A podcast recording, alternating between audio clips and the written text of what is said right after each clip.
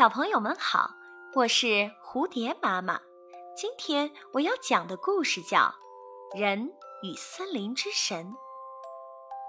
传说很久以前，有一个人与森林之神成了朋友。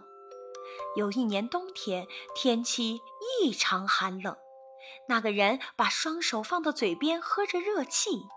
森林之神见状，疑惑不解地问。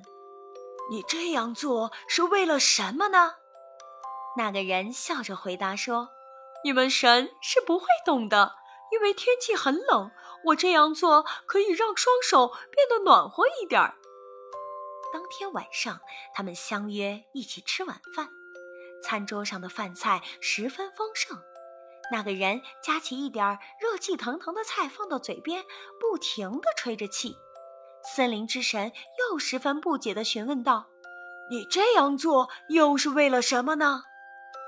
这个人笑着说：“因为饭菜实在是太烫了，我把它吹凉一点才好下口。”那个人的话音刚落，森林之神便说道：“唉，看来我们不能继续做朋友了，因为你这张嘴里吐出的气忽冷忽热的。”这个故事告诉我们，我们要远离那些反复无常的人。